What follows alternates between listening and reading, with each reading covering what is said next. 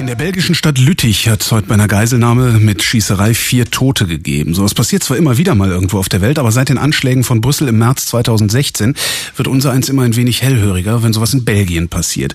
Unser Korrespondent in Brüssel kennt die Einzelheiten und sein Name ist Samuel Jackisch. Guten Tag. Guten Tag. Was genau ist denn passiert?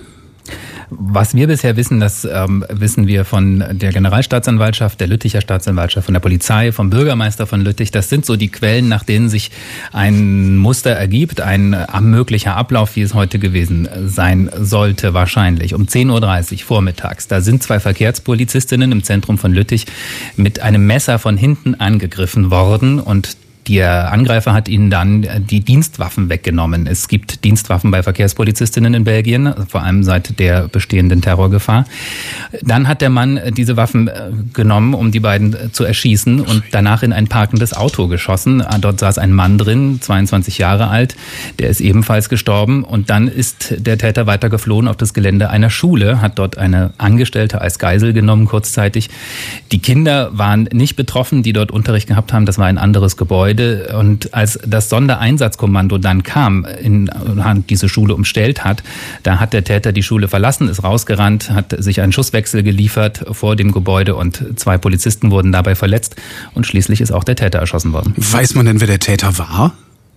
Da kann man sich jetzt nur auf Medienberichte verlassen. Dazu gibt es überhaupt keine offiziellen Stellungnahmen. Ähm, nach dem, was übereinstimmend berichtet wird, war es ein Mann, der 36 Jahre alt war, ein klassisch traditionellen französischen Männernamen trägt und der bisher vor allem als Kleinkrimineller und als sehr aggressiv aufgefallen ist, im Gefängnis gesessen hat, deswegen Diebstahl, Drogenhandel, solche Sachen.